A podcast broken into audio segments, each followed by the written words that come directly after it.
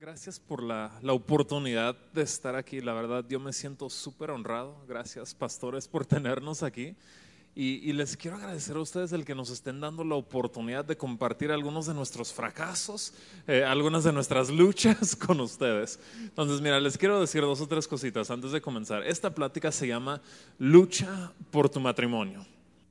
Si no veniste aquí sabiendo a qué venías, este se llama Lucha por tu matrimonio. Después de esta plática se van a dar unos rounds increíbles, pero va a estar muy bien esto, porque la intención de hoy es que queremos crecer, queremos mejorar eh, en la relación más importante de nuestra vida.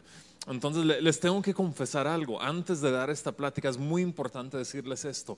No soy un experto. Mira, te voy a decir la verdad, es difícil planear una práctica matrimonial con tu esposa, porque ella quiere agregar a la plática todo lo que quiere cambiar de ti y ella va a saber si estás exagerando y luego va a esperar que cumplas con todo lo que platiques. Entonces yo vengo con mucha presión aquí, en parte de ustedes, pero también con ella. Entonces les tengo que confesar, no somos expertos, pero les queremos compartir algunas cosas que nos han servido a nosotros. Eh, eh, tenemos ya casi nueve años de casados, eh, hemos tenido muchas batallas y hemos aprendido a través de ellos algunas cosas y queremos poder compartir con ustedes las cosas que a nosotros nos han ayudado y espero también les puedan ayudar a ustedes. les comparto de antemano, tenemos tres hijitas hermosas, no pudieron estar aquí el día de hoy, pero Gracias a Dios, dicen, no están aquí. Mira, aquí vamos a ser nosotros muy transparentes, muy vulnerables con ustedes. Entonces, no nos juzguen, van a ver nuestros defectos, ámenos como sea, pero estamos muy contentos de estar aquí. No sé si tú quieres agregar algo y, aquí ya nos echamos un clavado a esto. Le estaba diciendo ahorita a María Dani que no me había tocado a mí estar en la ciudad de Oaxaca, entonces me alegra un montón poder estar aquí y como decía Josué, no somos los más expertos, pero sí queremos intentar siempre. Y estoy convencida que si hasta hoy, con un año de casado o 25, 30 años de casado, estás aquí, es porque tienes el deseo de crecer y el deseo de, de mejorar. Entonces, ¿qué les parece? Crecemos juntos, aprendemos juntos, nos reímos de los errores juntos y aprendemos. Ok, entonces vamos a orar y ahora sí nos echamos un clavado al tema que tenemos el día de hoy. Padre, te pedimos con mucha, mucha necesidad que tú nos des sabiduría en, en, esta noche, que tú hables a nuestras vidas, que tu palabra pueda entrar en nuestro corazón y dar el fruto de vidas cambiadas. Esto te lo pedimos en el nombre de Jesús. Háblanos esta noche. Muy bien, el primer ejercicio. Te quiero pedir que pienses en algunas cosas que quisieras cambiar de tu pareja. No se lo digas todavía, solo piensa, si tú pudieras cambiar dos o tres cositas de tu pareja, ¿qué cosas te gustaría cambiar? Dos o tres. Dos o, tres, ¿verdad? Algunos. Ahora, les voy a decir un dato curioso. Yo, yo estaba leyendo un libro, ¿verdad?, acerca de los matrimonios y, el que lo escribe es un consejero eh, para matrimonios y él dice que hace este ejercicio, pero cuando lo hace, entrega una hoja de papel a las personas y ellos pueden anotar en esa hoja de papel todo lo que quisieran cambiar acerca de su pareja. Y dice, lo curioso es que cuando les doy el papel, dice, ha habido personas que lo llenan, lo voltean, lo vuelven a llenar y le piden más papel. Y, después de darles un rato para que desahoguen todo lo que quisieran cambiar acerca del otro, les pregunta y les da una nueva hoja de papel y les dice, ahora, ¿qué crees que tú pudieras mejorar? Y dice la gente se queda como, no, pues no sé, ¿verdad? ¿Qué pudiera hacer? Y, y anotan dos o tres cositas, ¿verdad? Y dicen, bueno, yo tengo dos o tres defectos. Y, y me es tan interesante cómo nos es fácil ver en la otra persona qué necesita cambiar. Y a veces la verdad somos eh, un poco ciegos a las cosas que nosotros tenemos que cambiar. Entonces, antes de darle los tips, para pelear y luchar por su matrimonio, tenemos que echar algunos fundamentos acerca de cómo vamos y por qué vamos a luchar. Y, te quisiera decir esto, tu matrimonio, tu relación puede mejorar aun si tu pareja no quiere cambiar.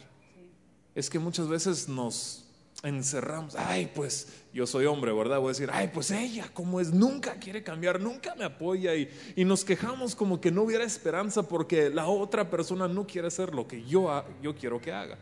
Sin embargo, te quiero decir esto, aunque tu pareja ni le interese mejorar, aunque no tenga la intención de cambiar ni luchar, la relación que tienen pueda, puede mejorar si tú te das la tarea de mejorar.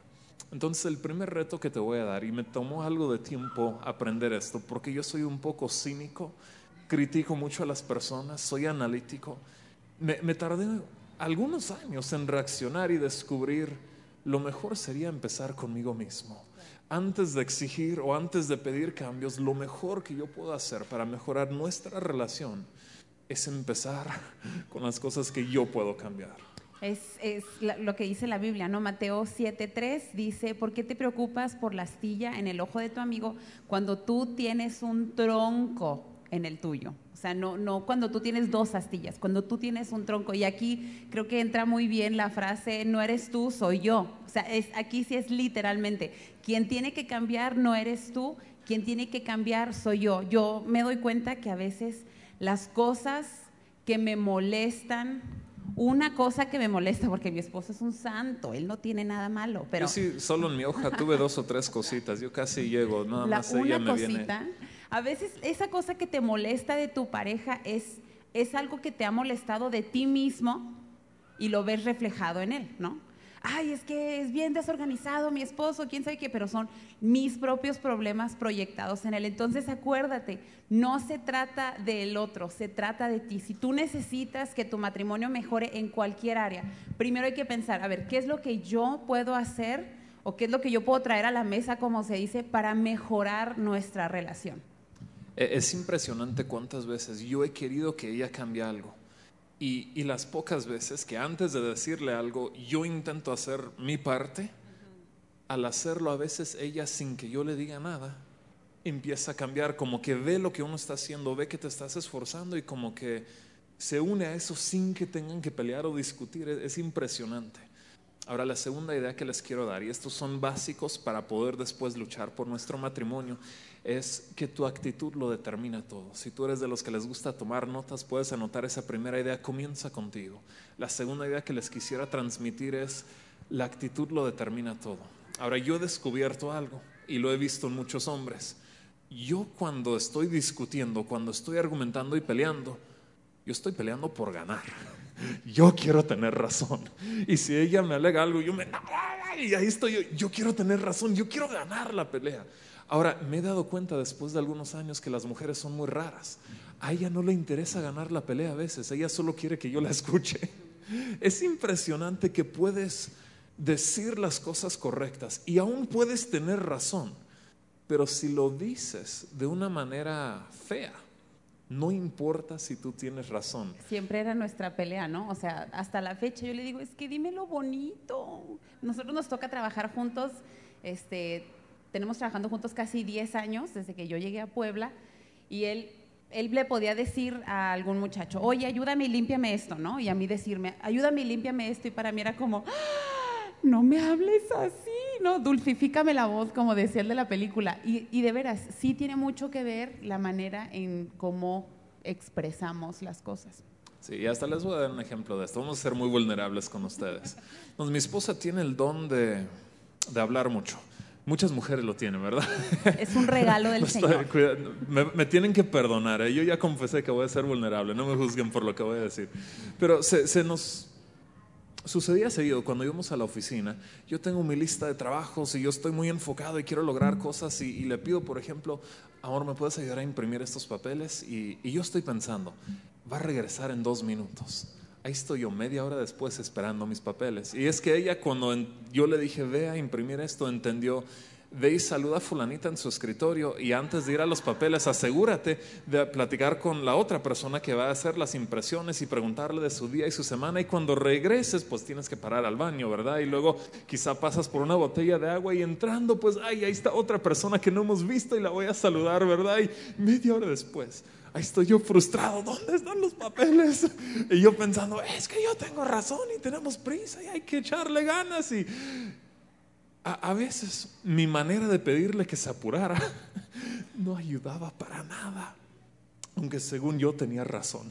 Entonces les digo, hombres en particular, creo que luchamos con esto. La verdad, no importa si tú tienes razón, si no puedes decir con amor las cosas. Y, eso me, lleva a dos ideas que nos transmite la Biblia. El apóstol Pablo, Pablo perdón, habla y dice, esposos, amen a sus esposas y luego habla a las esposas y les dice, esposas, honren o respeten a sus maridos. Y, nos está haciendo énfasis ahí en dos cosas que son muy importantes. Una o quizá la necesidad más grande de la mujer es sentirse amada. Entonces, hombres, cuando nosotros hablamos con las mujeres, cuando discutimos, a veces a ellas no les importa meramente lo que estamos discutiendo, les interesa cómo lo estamos discutiendo, porque más que ganar en alguna pelea o algún argumento en particular, lo que ellas quieren saber es que son amadas aunque no tengan razón. Si esto te ayuda, ¿verdad? Tú puedes estar en tu berrinche de que tienes razón, pero aunque no tengan razón, ellas quieren saber antes que todo que tú las amas y que es más importante el amor que les tenemos que el argumento o el punto que nosotros estamos peleando en ese momento. Y para las que a lo mejor tienen más poquito de casadas y no se han dado cuenta de esto, los hombres requieren, decía Josué, Pablo habla del amor y el respeto. Los hombres requieren respeto y requieren sexo. Tápenle los oídos a ese bebé que anda por ahí. Estas son, de son las dos cosas más importantes me vieron así con cara de, lo dijo en la iglesia. Pero es tan necesario, las dos cosas. Así son en Ciudad Juárez, ¿eh? yo no sé de dónde aprendió eso, pero así son en Ciudad Juárez. En Puebla no. Ah, ¿verdad?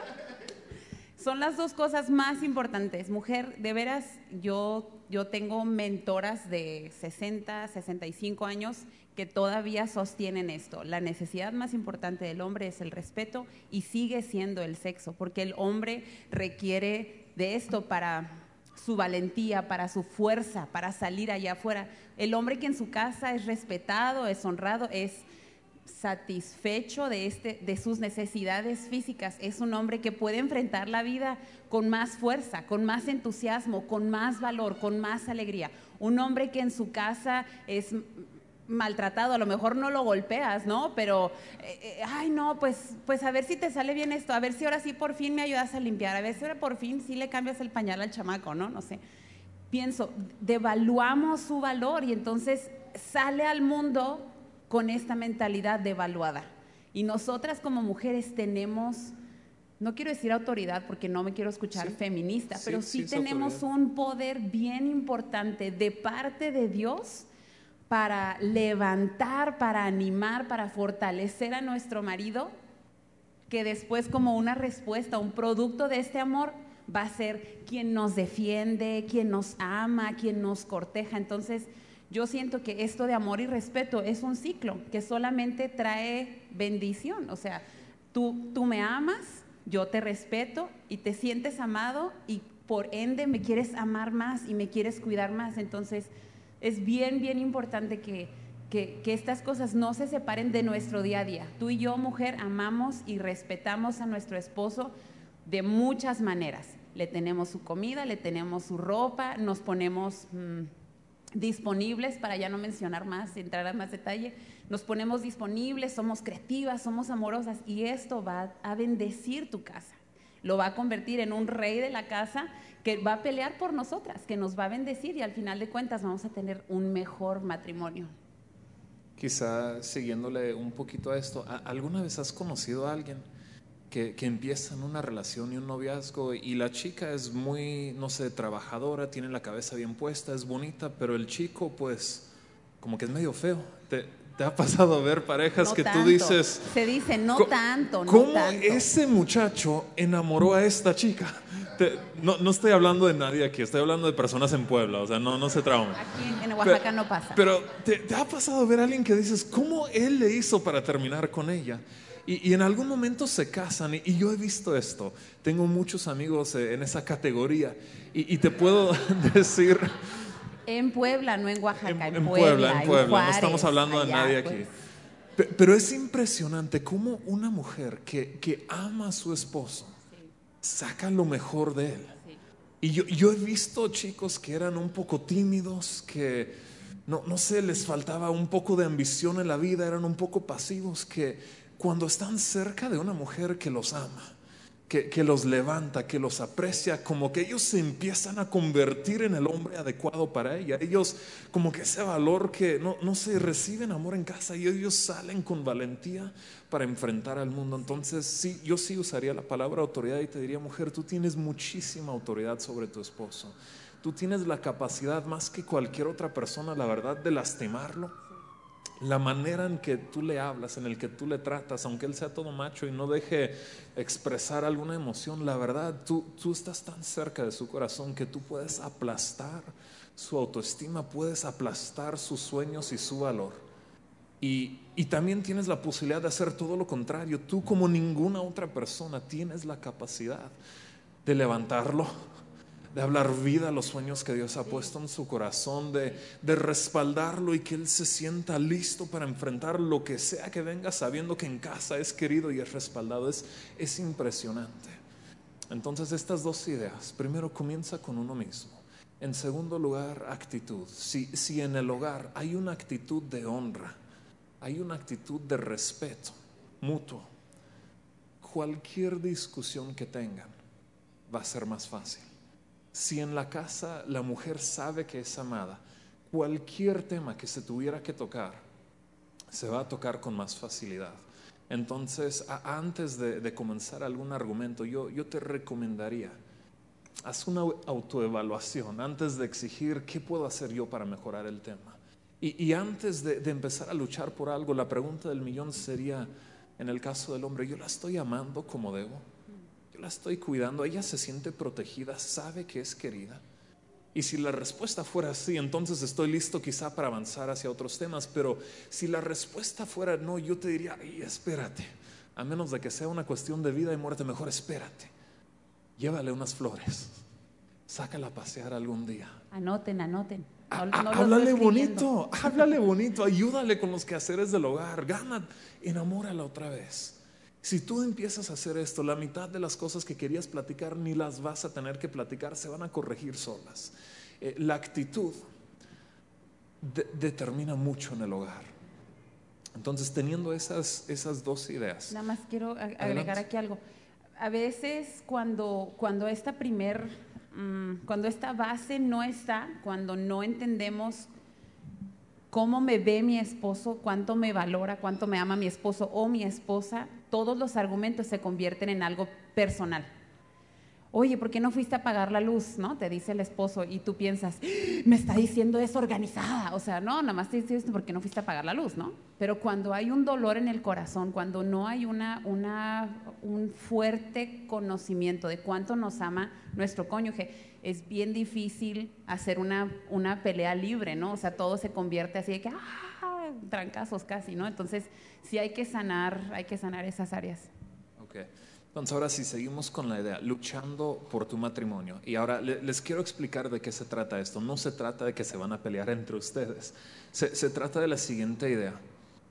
Hay situaciones que quieren derrumbar tu matrimonio el, mundo que nos rodea, la cultura que nos rodea, los medios, las redes, los anuncios que están en la calle, hay, tantas cosas que la verdad todos los días están luchando por separarnos, están la verdad afectando la, la estabilidad y la calidad de matrimonio que tenemos. Si tú y yo fuéramos pasivos, te puedo asegurar que no va a durar el matrimonio o la relación que tú tienes. Si, si tú quieres que permanezca tu relación, si tú quieres tener un matrimonio feliz, ¿cuántos quisieran tener un matrimonio feliz?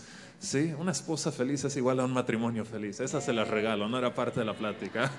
Ok, si tú quieres tener un matrimonio feliz, te quiero decir esto, tiene que ser intencional. Nunca va a ocurrir por accidente las mejores cosas en esta vida son, son cosas que requieren intencionalidad de nuestra parte. Entonces te puedo decir, nunca va a ocurrir pasivamente porque hay cosas que están hoy en día luchando por separarlos. No, no sé cuántos hombres se identifiquen, pero yo soy muy visual, a mí me afecta las cosas que veo. En Puebla está saturado de anuncios y publicidad de mujeres casi encueradas y es, es difícil. No puedes ni salir de la puerta de tu casa, ir a tu lugar de trabajo sin ver algo. Y, luego las películas que vemos hacen sensacionales cosas que no coinciden para nada con la palabra de Dios ni con un matrimonio feliz. Las conversaciones de mis colegas en el trabajo, todo lo que nos rodea, las presiones de la vida, el estrés, la economía, la verdad son fuerzas que están ejerciendo presión sobre el matrimonio. Y, si nosotros no actuamos, lo normal y lo natural es que con el tiempo nos vamos a empezar a distanciar. el, enamoramiento que tuvimos, esa emoción, esa pasión va a comenzar a menguar. Entonces cuando hablamos de luchar por nuestro matrimonio, estamos luchando a favor de la relación, estamos luchando por conservarlo sano, por conservarlo fuerte, por, por mantener esa pasión que tuvimos cuando recién nos casamos. Y, y te quiero decir, hay temas que necesitas luchar por ello.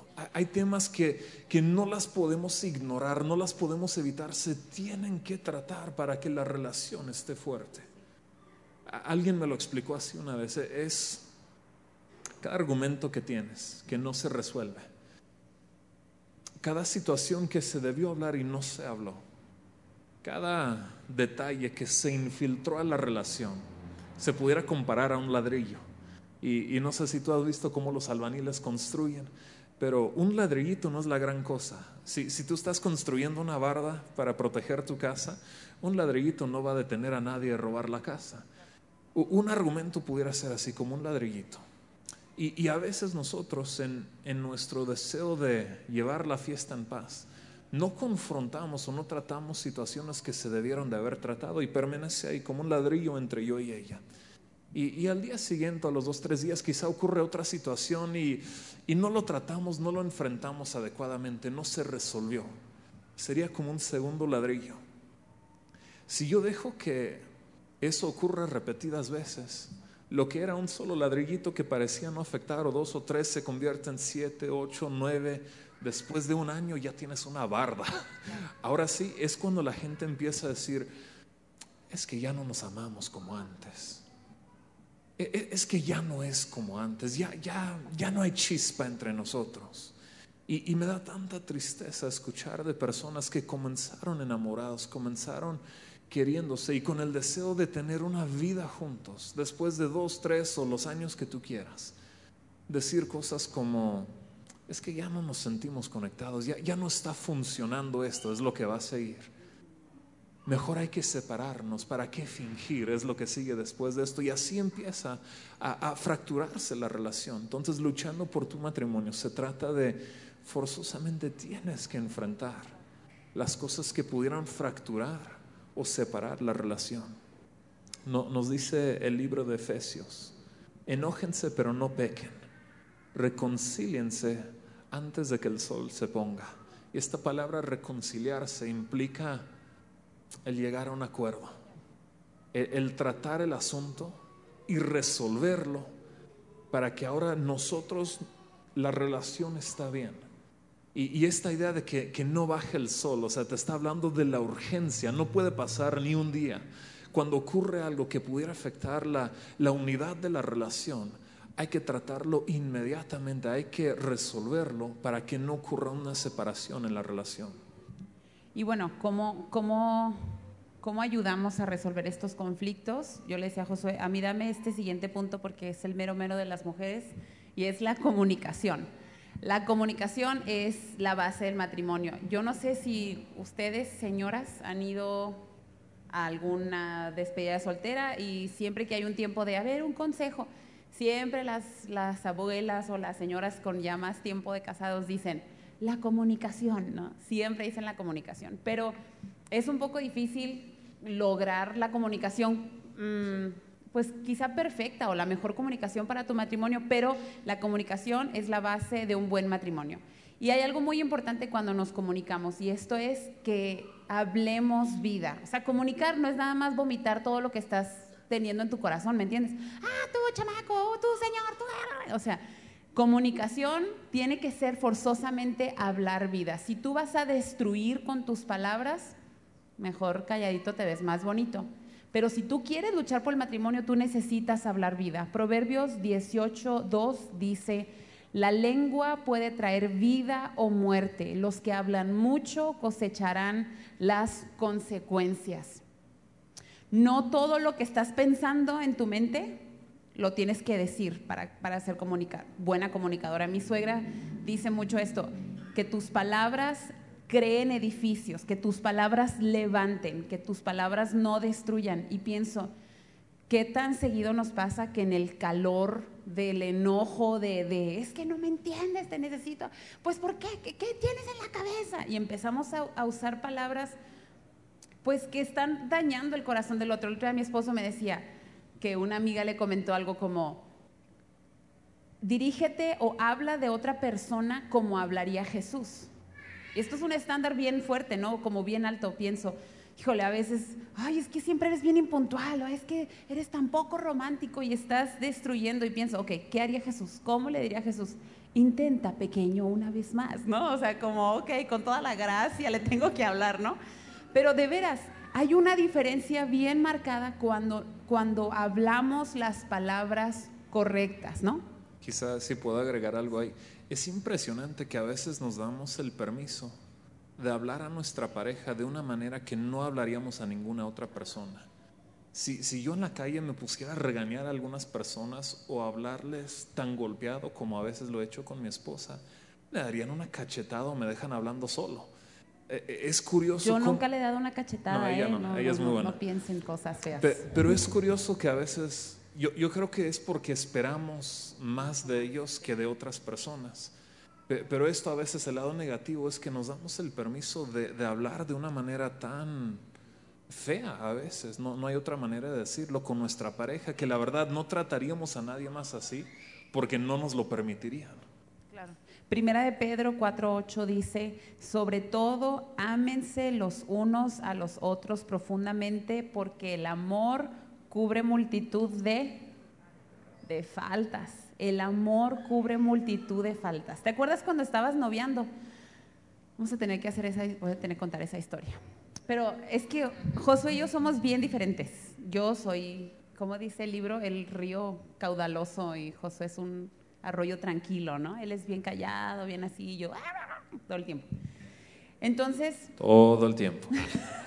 todo. ¿Qué pasó? Entonces, cuando eh, los primeros argumentos que tuvimos ya de casados en, un, en una ocasión, me acuerdo que le dije, has cambiado mucho, ahora eres muy serio y, y, ya no me hablas como antes. Y él, que es todo honesto y cínico a la vez, me dice, no, no, no, acuérdate bien cómo era cuando éramos amigos. En una ocasión que éramos amigos, estoy yo sentada así, adiós. Vuelves en 10 minutos, amor. Estoy sentada y él llega y se acerca conmigo. Ah, ¿cómo estás? Este, ¿cómo, ¿Cómo te sientes hoy? Era mi día libre. Trabajamos en una casa hogar y tenía yo mi día libre y no sé qué, ¿no? Y yo, no, fíjate que vi una película de mujeres, o sea, súper ñoña, pero Dios me habló algo bien padre. Y él, todo romántico en su ser romántico, me dice, no me interesa lo que me estás diciendo. ¿Verdad? ¿Verdad que sí? Yo hice, o sea, no es que yo sea mexicana y él es gringo, es que esto es inaceptable en todo el mundo, ¿no? Y, lo más triste es que yo estaba intentando quedar bien con ella, o sea, esto era mi esfuerzo, nomás no, no me salía. Yo, Homeschool si, si, yo puedo, cualquiera de ustedes puede. Sí, sí, sí, ¿no? Entonces, él me recuerda de ese, de ese ejemplo y me dice, yo siempre fui igual, o sea, yo desde que éramos amigos, yo fui serio y yo fui seco contigo. Pero ¿sabes qué? Había cambiado mi perspectiva. Cuando estábamos siendo amigos, medio noviando, yo decía, ay, es muy serio, pero se le va a pasar. Yo lo voy a cambiar cuando nos casemos, ¿no? Mentira del diablo completamente.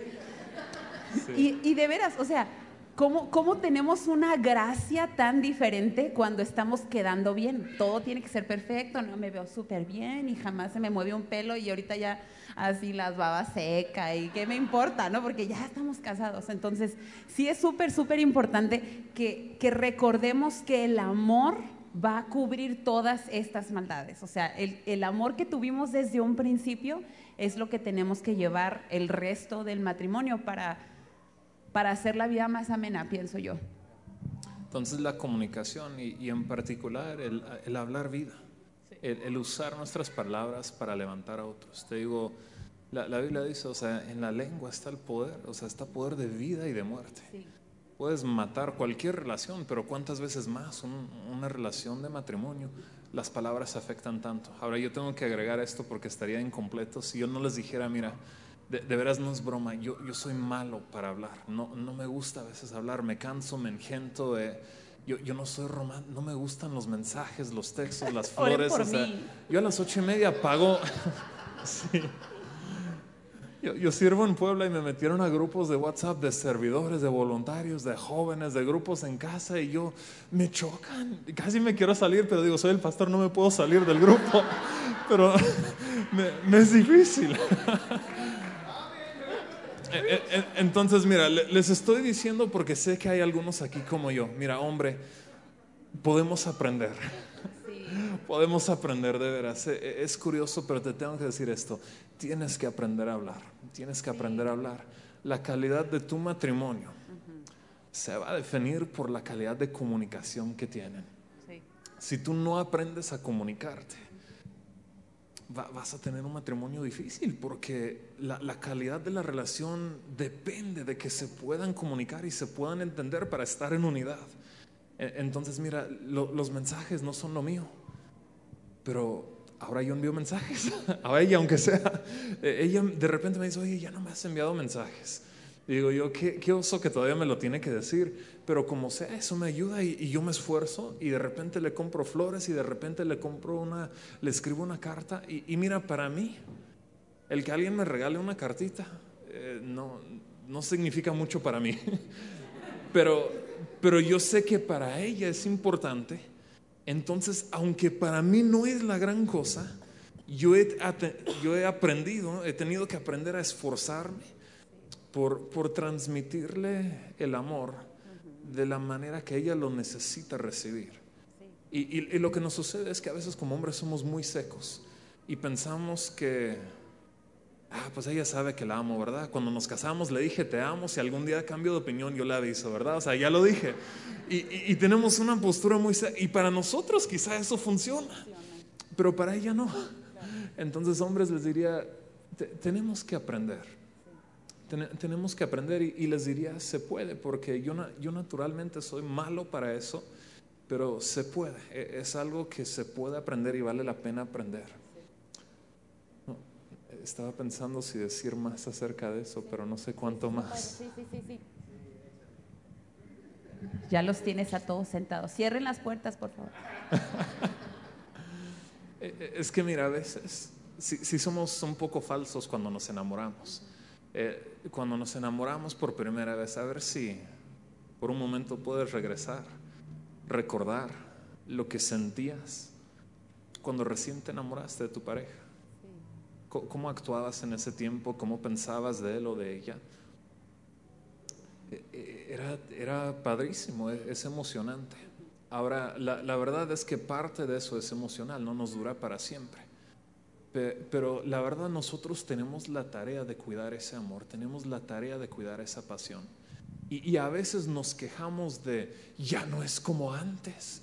Y, mira, dicen todos los estudios y las estadísticas que la mayoría de las mujeres se casan pensando lo que ella dijo, lo voy a cambiar Ahorita no sabe vestirse, no es muy amable, no es tan chambeador, pero va a cambiar. Esa es la esperanza. Y no te puedo decir, soy también pastor de jóvenes, y no te puedo decir cuántas chicas enamorados de hombres vagos he tenido que aconsejar y les he intentado ayudar a entender, e, esto que tú ves, esto es Él. Cuando te cases, esto va a ser Él. Pero no lo entendemos. Y, dicen curiosamente es lo opuesto con los hombres. O sea, los hombres vemos a esa mujer y decimos, así como la conocí, así la quiero siempre. O sea, no quiero que cambie. Lo opuesto tiende a suceder como el hombre no le echa las ganas que debe, la mujer tiene que convertirse no solo en esposa, pero en mamá del hombre. Entonces ella se vuelve más demandante, se vuelve más exigente. El hombre percibe que siempre lo regañan y dice, no me casé con una regañona, ¿qué pasó aquí? Y ella pensé, pues yo no me casé con un niño, ¿qué pasó aquí? Y, y es impresionante, mucho de esto simplemente tiene que ver con el esforzarnos por entender al otro y servir al otro de la manera que, ellos necesitan ser servidos. Y, mira, les doy un ejemplo. En mi casa, mi papá eh, es un increíble hombre, eh, está cumpliendo 60 años, eh, es increíble, ya va para 31 años de casado, los admiro mucho, pero así palabras de afirmación no es su fuerte. No estamos grabando, ¿verdad? Mira, e, en mi vida yo creo que recuerdo dos veces y medio que él me dijo, estoy orgulloso de ti cuando me casé, cuando me gradué Y, eso era la media, porque él se comportó grosero con algunos amigos, yo me enojé y él pensó que era porque no me felicitó por haberme graduado. Entonces me lo dijo, pero no era de corazón, entonces no cuenta. Y, y en otra ocasión me dijo, estoy orgulloso de ti. Ahora, e, es curioso, pero a mí no me afecta tanto. No, no cargo con dolores ni pleitos con él, nos llevamos súper bien. las palabras em, no es mi manera preferida de saber que él me estima.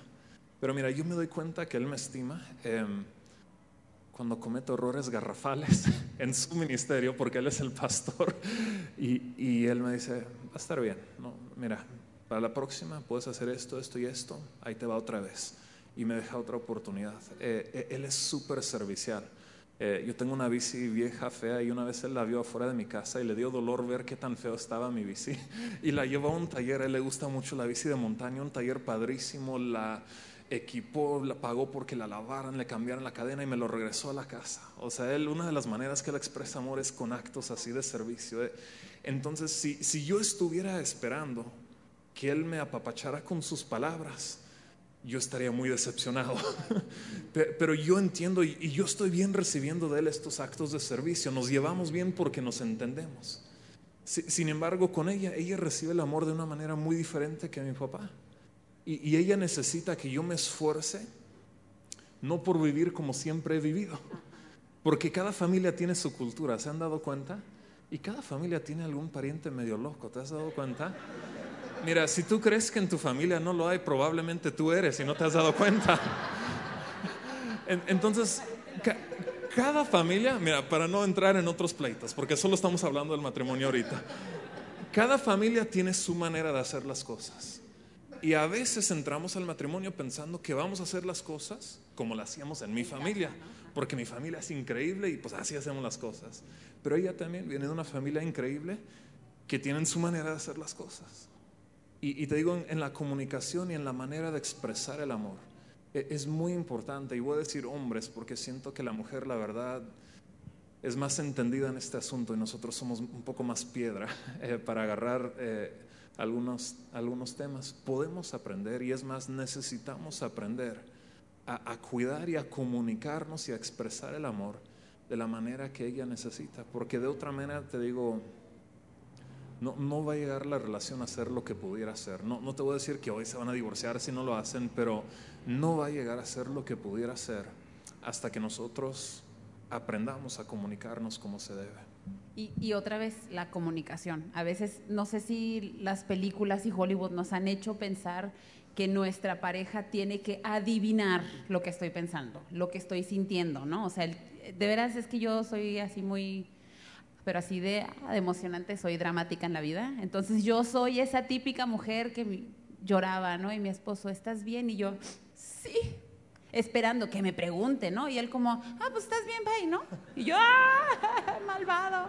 Yo, tuve que sentarme con ella ya después de como cuatro veces de estas, decirle, mira, tú tienes una problema, o sea, tienes problemas con la mentira.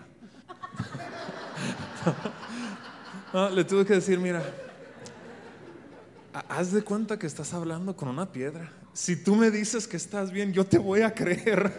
Yo, yo no entiendo las indirectas necesitas ayudarme porque no te voy a entender. Exacto, entonces la comunicación es importante. Aquí es donde tienes que soltar tu orgullo y decir, ok, es, o sea, mi amor, qué padre que me lavas los platos todos los días para hacerme sentir amada, pero no me importa. Yo no quiero tus platos limpios, yo quiero florecitas. O qué padre que me das flores todos los días, pero yo no quiero eso. Ah, mírame un abrazo. Necesitamos poder expresar el amor, porque de esa manera vamos a expresar, perdón, nuestra necesidad de amor, porque de esa manera vamos a crecer. No puedes dar por hecho que el otro te va a entender tus señas y tus ademanes y tu lagrimita, ¿no? Creo que en una de estas ya estamos así por dormir y, bueno, no soy tan mala, pero me es muy fácil hablar mal de mí misma, ¿no? Entonces, total es que estoy así en la cama, embarazada, emocional y todo, ¿no? Y ya habíamos peleado, según, y ya habíamos resuelto nuestra bronca, y lo bueno, hasta mañana, ¿no? Y ya saben, los hombres se duermen en un segundo, ¿no? Entonces él se voltea y yo así de que acá el ¿no? Se casi escurriendo y lo Josué, ya estás llorando otra vez. Así, yo, ¡ah. Pero tuvimos... Hoy nos podemos reír de eso. sí, sí, sí. Pero tuvimos que hablarlo, tuvimos que sentarnos y decir, yo soy de esta manera por esto y esto, yo me siento así y así. Y son pláticas quizá de las más difíciles que vas a tener que hacer, vas a tener que abrir tu corazón, pero son las pláticas que más fruto te van a dar. Por favor, no, no ignores la importancia de una conversación profunda, de una conversación sin, sin esconderte, porque va a bendecir tu matrimonio como ni te lo esperabas. Ok, entonces, ya examinaste lo tuyo, ¿qué puedes hacer? Ya tienes la actitud correcta. Y, ves algo que está afectando la relación, algo que se tiene que tratar. No, no es un detallito, no, no es algo leve, pero hay algo que de veras tienes que tratar. ¿Cómo lo tratamos? Reglas de enfrentamiento. Nosotros hemos tenido que llegar a un acuerdo antes de pelear cómo vamos a pelear. Porque les ha pasado que cuando se enojan dices cosas que no debiste de haber dicho. Y dices, no, es que no lo debí de haber dicho. Pues, ¿Para qué lo dices? ¿no? Entonces, algunas reglas que nos han ayudado a nosotros a, a resolver nuestros conflictos. Mira, ah, bueno, de hecho el primero es el tuyo. Échalo. bueno, una de nuestras reglas es que nos hablamos con respeto. Ya lo habíamos mencionado antes pero no gritamos y no insultamos. Yo como soy norteña y sanguínea y colérica, yo soy gritona en la vida, todo el tiempo, ¿no? Y en una ocasión creo que ni siquiera estaba gritando a estándar norteño, no estaba gritando, a lo mejor aquí sí, ¿no? Pero a estándar norteño. Y yo, no, es que fíjate que esto no está bien, necesitamos, y me, así me detiene y me dice, no me estés gritando no le estaba gritando, pero sí sintió que le estaba gritando, ¿no? Entonces, yo, yo trabajo en audio, yo sé medir decibeles. Tus ¿eh? decibeles están muy altos. Ah. Y entonces, como que de ahí dije, bueno, cada vez que yo necesito hablar con él, yo necesito darle paz interior y calmarme y poder hablarle, porque si no, él va a bloquear lo que estoy tratando de hablar y no me va a escuchar. Y dentro del respeto o de no insultarnos, en algún momento a mi esposo ingenuo se le ocurre decirme, es que estás como loca. ¿Verdad que sí, mujeres? O sea, es como que si no, estás, si no estabas como loca en ese momento, ¿verdad? Estás como loca. Ahora sí me vas a ver como loca, ¿no? en un momento le tuve que decir, prohibida, o sea, si quieres conservar tus dientes, mi amor no me puedes llamar loca. Y en algún momento quizás se mordió la lengua porque estás como... Y el Señor le dio la paciencia para hablarme bien. De haber sabido cómo estaban y nos invitaban, ¿verdad? Pero ya empezamos y vamos a seguirle. Mira, ah, como hombre te voy a aconsejar, yo lo he aprendido a la mala, pues e, eso es lo que acabé de mencionar. Es como que de las frases que uno nunca debe de mencionar. Y cometí un error también de usar otra frase que, que te recomiendo que la anotes para no usarla. Pero estábamos peleando una vez y usé la frase, eres igual que tu madre. Digo, uno cuando pelea dice cosas que no debe de decir. Alguien, allá te gritó, novato. sí, no. Entonces, en el calor, por eso es importante recordar que hay que aprender a pelear. Entonces, hablamos con respeto y no usamos insultos o, frases que sabemos que van a ser ofensivos. Ahora, nunca peleamos físicamente. Y, esto quizá algunos lo dan por hecho. Em, eh, algunos si su mujer les pega, dile que ya no les pegue. Pero no, peleamos físicamente. Y mira, te voy a decir, como hombres, ah, no, no, sé si me puedes ayudar, nos ponemos de pie aquí arriba. A, veces no llegas al punto de estar pegando físicamente, pero la verdad como los hombres, yo, yo he visto y, nos sucede, en el calor del momento te pones así bien como que cerca de, y, y no estás físicamente pega, pero la verdad sí, ya agarraste una postura muy intimidante. O, a veces, yo me enojé una vez y tenía el zapato medio puesto, ¡ay! aventé el zapato y como que... A otro lado, no a mí, pero, pero, sí. nunca nos hemos llegado a pegar, pero yo, yo, me he dado cuenta que a veces en el calor del momento, mi postura, mi, mi tono de voz, no sé si eres de los que cuando tú te enojas empiezas a aventar cosas, pero ninguna de estas cosas ayuda a que se resuelva el problema. La verdad, solo van a empeorar lo que está sucediendo. Entonces, todo aspecto físico de, de agresión o intimidación, o a veces, la, verdad del hombre, yo he visto hombres no, es meramente que estén enojados con la persona y nunca las quisieran lastimar, pero quieren desahogarse y el típico hombre que le avienta un golpe a la pared, ¿verdad? Nada de eso está ayudando a resolver el conflicto. Entonces, de antemano nosotros acordamos que sin importar el tema que estemos abarcando, nunca va a llegar a ser físico esto, nunca vamos a tratarnos de esa manera. Ya saben, las palabras extremas no se usan, no dices nunca haces tal, tal, tal, o siempre eres tal, tal, tal, porque realmente no es real, o sea, no es el 100% de las ocasiones que él no te ayuda, no es el 100% de las ocasiones, quizá conmigo sí, que ella es impuntual, ¿no? O sea, no es el 100% de las ocasiones, entonces da, mm, el beneficio a la otra persona de, ganar un punto por ahí. Entonces no, no usamos palabras extremas, no usamos palabras de, pues te voy a dejar, pues platicamos y a lo mejor nos separamos. El típico, me voy con mi mamá. Decíamos ayer, ¿no? Que le tocó bien porque como mi mamá vive en Juárez, pues no me puedo ir con cualquier momento, ¿ah? Así que me voy con mi recámara, adiós.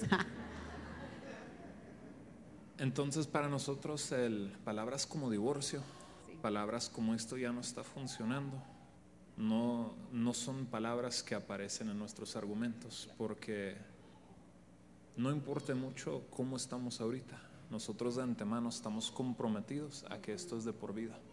Entonces no sé cómo lo vamos a resolver, o quizá nos vamos a aguantar y esto va a ser una frustración el resto de nuestra vida, pero de antemano nosotros ya estamos decididos que esto es para siempre. Entonces esas palabras no aparecen en nuestro vocabulario cuando estamos discutiendo. Ahora otra idea aquí es, ¿han, visto el comercial de Snickers que dice, no eres tú cuando tienes hambre? ok. Eh, conviene escoger el momento para pelear. Cuando son temas grandes, pocas veces son cosas que ahorita mismo las tenemos que hablar. Muchas veces, la verdad, son cosas que ya llevan rato y, nos convendría escoger el lugar y el momento adecuado para tratarlos. Yo, yo, les voy a decir, yo me pongo muy gruñón cuando tengo hambre. Literalmente yo a veces cuando sé que vamos a tener una plática fuerte como algo antes de... hemos tenido algunas pláticas ya a largas horas de la noche. Nos tomamos muy a pecho el versículo de que no se ponga el sol sobre tu enojo ya se había puesto el sol y ahí seguíamos peleando, pero estábamos como que aferrados a que ahorita mismo lo vamos a resolver. Me, explicaron una vez una pareja más sabia que yo, decía, e, e, el punto no es resolver todo, el punto es que haya paz entre ustedes. A, veces nos aconsejaron, ya a las dos de la mañana no van a resolver nada, duérmanse, descansen ya con una mente fresca al día siguiente van a ver distinto las cosas. Entonces, eh, convendría escoger el momento, no un momento de mucho sueño, no un momento de mucha hambre. A, veces como hombre llegas del trabajo todo estresado por algo que pasó, vienes corriendo, eh, no sé, traes alguna molestia del día, tienes hambre. Te, daría un consejo, mujer, se acaba de entrar por la puerta y ahí le caes con algún, no, o sea, pobrecito, no va a reaccionar bien. No, no digo que no debe reaccionar bien, ojalá y todos fuéramos como Jesús y siempre estuviéramos al 100, pero nos, nos ayudaría a nosotros. Eh, a, veces, no, dame cinco minutos, dame cinco minutos. A, veces llego a casa y le digo, necesito caminar, necesito caminar diez minutos, camino y regreso y después hablamos. Entonces, coger el momento, eh, el lugar, les diría, no discutan frente a otras personas. Cosas que no son ofensivas aquí, si yo lo digo frente a ustedes, aumenta de nivel. No, no se tratan temas delicados peleando frente a otras personas. Entonces buscamos un momento que estemos descansados cuando es posible, comidos y, en privado. Y la verdad eso nos ha ayudado a evitar muchísimos problemas se vale tiempo fuera, se vale, estamos en el calor de la conversación y de repente ya mis emociones me están ganando, yo que soy así tiendo a llorar mucho y, entonces es como, ok, déjame voy a limpiar platos, ¿no? Déjame voy a barrer. Es cuando mi casa está más limpia, ah, cuando estamos enojados, ¿no? Porque estás, yo a veces la molesto nada más para que limpie la casa. Sí se vale el tiempo fuera, está bien, no, no pasa nada, puedes esperar unos minutos y retomas con más, mucha más calma. Ok. Entonces, mira, ya estamos llegando como que al cierre de esta conversación y, les quisiera retar con este tiempo que nos queda todavía a hacer dos cosas. Y, y el primero es como una autoevaluación, que ustedes puedan reflejar sobre sus propias vidas.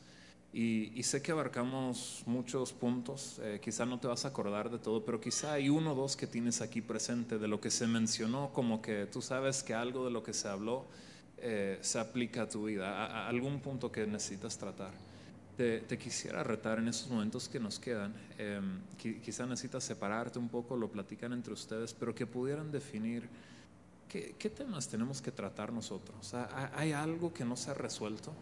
Si usamos otra vez la ilustración del muro, ¿estamos de veras bien o, hay algo entre nosotros que esté afectando la unidad de, esta relación? Y, te digo de antemano, todos los matrimonios pelean, todos los matrimonios tienen luchas. Em, nosotros tenemos muchas luchas todavía. Entonces, eh, el, punto no es que haya conflictos, porque los va a haber, somos humanos. Eh, el punto es que los podamos resolver y conservar el amor y conservar la unidad de la relación. Mira, la Biblia nos habla muchísimo acerca del perdón, acerca de la reconciliación. Es, es tan importante que no vivamos cargando ofensas, amarguras, decepciones con la otra persona.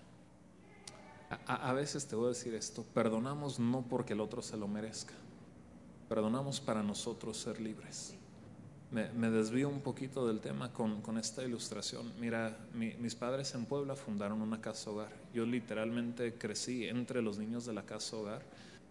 lo han tenido ya por casi 25 años.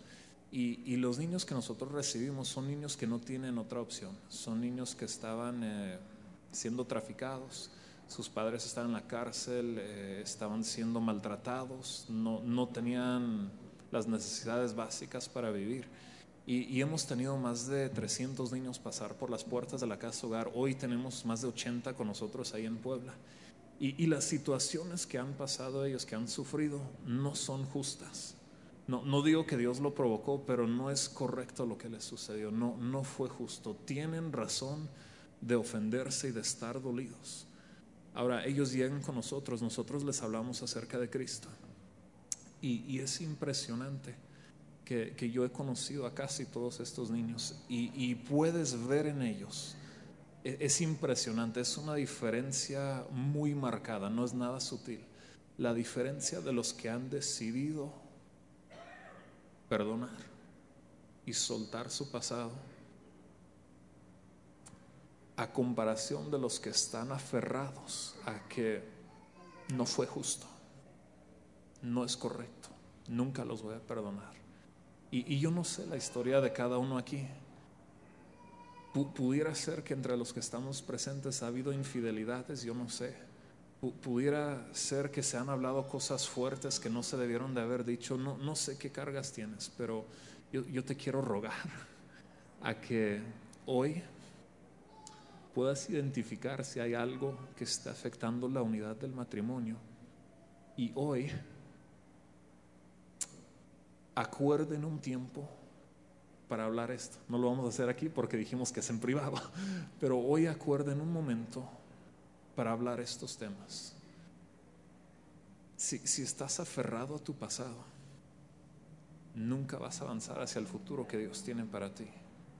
Para nosotros caminar en libertad, Jesús lo decía, tienes que perdonar, tienes que perdonar. Cuando pelean, si cada tercera pelea sacas, es que tú hiciste tal cosa.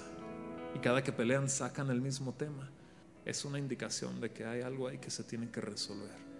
Si, si cuando suceden diferentes situaciones vuelve rencor a tu corazón o, te calientas demasiado pronto, probablemente hay algo ahí que se tiene que tratar. Y, y hay cosas que pudieran siempre ser temas sensibles pero queremos asegurar que no haya nada que esté estorbando la unidad de esta relación. Entonces, si me lo permiten, quisiéramos orar por ustedes y, les vamos a dar unos cinco minutos. Les vamos a dar unos cinco minutos para que oren, reflexionen, cada quien por su cuenta. Y después de eso, hablen, hablen ustedes dos. Si, si hay algún punto menciónalo ahorita brevemente. No, no lo tienen que resolver ahorita, solo menciónalo. Y, y acuerden entre ustedes un momento para platicar esto, para resolverlo, para remover cualquier estorbo que hubiera. Entonces quizá, amor, tú me ayudas, tú comienzas y después yo también quiero orar. Pues Jesús, muchas gracias, Señor, por cada familia aquí representada, cada matrimonio, cada esposa, cada esposo, Señor, que en los términos que haya sido, hoy están aquí queriendo algo mejor de parte de ti, Señor, para su matrimonio, para su familia, Señor. Dios, hoy declaramos libertad completa, Señor, libertad para hablar, libertad para ser transparentes, libertad para perdonar, libertad y fe y esperanza para creer que nos estás llamando a algo mejor, Señor. Hoy, hoy nos paramos, Señor, en contra de toda mentira que el diablo ha sembrado, en toda mentira que quizá ya ha dado fruto y declaramos victoria para vivir cerca de ti, para vivir en transparencia, Señor.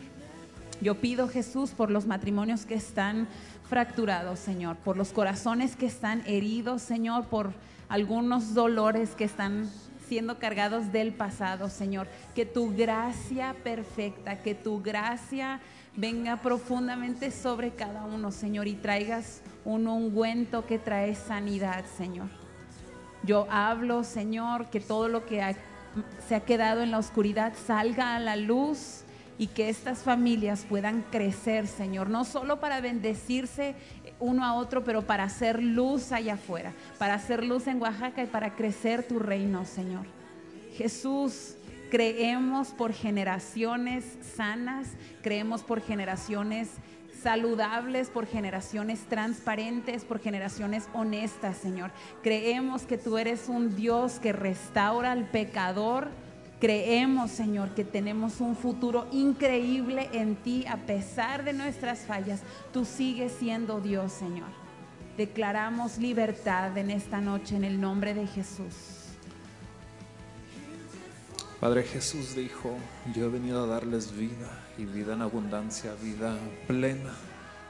Yo, yo quiero rogar por cada persona, cada matrimonio aquí presente, que ellos pudieran experimentar, Dios, vida plena y abundante en su matrimonio, que puedan experimentar el matrimonio, esta relación como tú lo diseñaste, como era tu intención desde un principio, una relación donde pudieran ser completamente transparentes, donde no había necesidad de ocultar o esconder nada. Una relación donde se entendían y se comunicaban, donde tenían una misión de parte de ti que perseguían juntos. Pido que cada matrimonio aquí presente, Dios, pueda descubrir la misión particular que tú tienes para ellos y, que se puedan apoyar, que te puedan conocer, Dios, al perseguir esto, al crear sus hijos y al, al ser ejemplos a los demás. Dios, yo quiero pedir que los amigos de sus hijos, cuando vean cómo funciona su familia, puedan ver un modelo de cómo debe de ser una familia Padre, en medio de tantas familias quebrantadas, quiero pedir que estas familias sean luz, que la calidad de sus matrimonios, el amor hacia ellos, hacia sus hijos, sea tan, tan marcado, Dios, tan fuerte, que los distinga de las demás personas en esta ciudad y que la gente pueda saber que tú sabes, Dios, tú sabes, tú eres el arquitecto de esta relación, tú, tú lo ingeniaste y sabes cómo llevar un buen matrimonio. Permítenos, Dios avanzar hacia esto, te lo pedimos en el nombre de Jesús. Amén.